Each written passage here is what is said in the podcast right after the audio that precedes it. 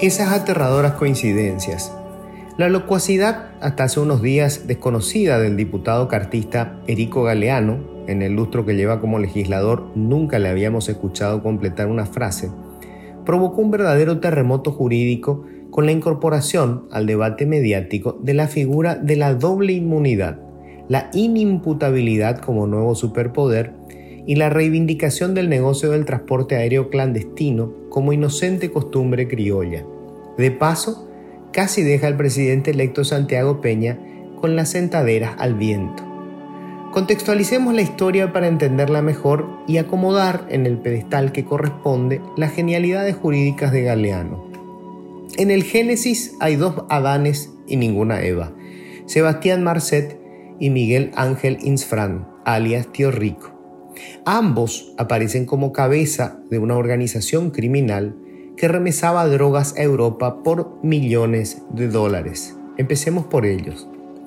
Marcet es un uruguayo que arribó al país como jugador de fútbol, uno muy particular, porque según la fiscalía, lejos de cobrar, pagó 10 mil dólares para fichar por el Club Deportivo Capiatá. El presidente del club era por aquel entonces Erico Galeano, diputado nacional, quien, por cierto, había sido propietario de una pequeña tabacalera que aparecía como una de las principales compradoras de cigarrillos de otra más grande, la de Horacio Cartes, por aquel tiempo presidente de la República y líder del movimiento que postuló a Galeano. Puras casualidades. Lo cierto es que, de acuerdo con la investigación fiscal, Marcet empezó a operar en el acopio y exportación de cocaína junto con el paraguayo Miguel Ángel Insfran, reducidor de autos, corredor de rally y generoso financista de la iglesia de su hermano José, pastor devenido prófugo. A Insfran le calzaron el mote de tío rico por la forma delirante como gastaba dinero algo que solo podría ser si tuviera esa bóveda atiborrada de billetes en la que nadaba extasiado el emplumado personaje de Disney. Pero volvamos a nuestro humilde diputado. Galeano tiene pocos pelos, pero ninguno de tonto. En 2013 compró una propiedad en un barrio cerrado en poco más de 21 mil dólares y la vendió hace tres años en más del millón. Dos detalles le hacen ruido a la fiscalía. La primera es que Erico olvidó mencionar el inmueble en su declaración jurada. La segunda, que quien lo adquirió aparentemente es solo un testaferro de un tal Miguel Ángel Insfran, tío rico para los amigos. Más coincidencias. Pese a su vínculo con el negocio tabacalero, Erico no fuma, lo que seguramente le permitió comprar una humilde avioneta, nave que fue utilizada con frecuencia por el narco delantero Sebastián Marcet y el derrochador Tío Rico.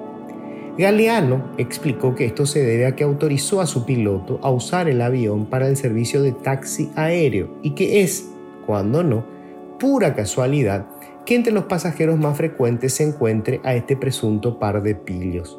Cuando se le recordó que en tributación ni en la DINAC estaba registrado como taxista de altura, se limitó a responder muy suelto de cuerpo que la informalidad es una costumbre paraguaya. El mismo día que la Fiscalía imputó a Erico, el presidente electo Santiago Peña emitió un comunicado informando que pidió al diputado que se someta a la justicia. Galeano, quien ganó en las elecciones últimas una banca en el Senado, llamó a conferencia de prensa. Muchos creyeron que para allanarse al pedido de su futuro presidente. Fue todo lo contrario. En un arranque de originalidad, Erico dijo que era víctima de persecución política, que gozaba de doble inmunidad como diputado y senador electo, una suerte de profiláctico reforzado para evitar situaciones embarazosas, y que además era inimputable, como si fuera un párvulo, un deficiente mental o resistente a la kriptonita. Básicamente exigió que le mantengan los fueros. Si su socio comercial y los paniaguados de este le seguían el juego, Peña habría quedado con los lienzos por el suelo. Felizmente, por ahora, primó la cordura, pero esta primera experiencia le sirve al presidente electo para recordar que deberá gobernar con un partido atestado de terribles coincidencias.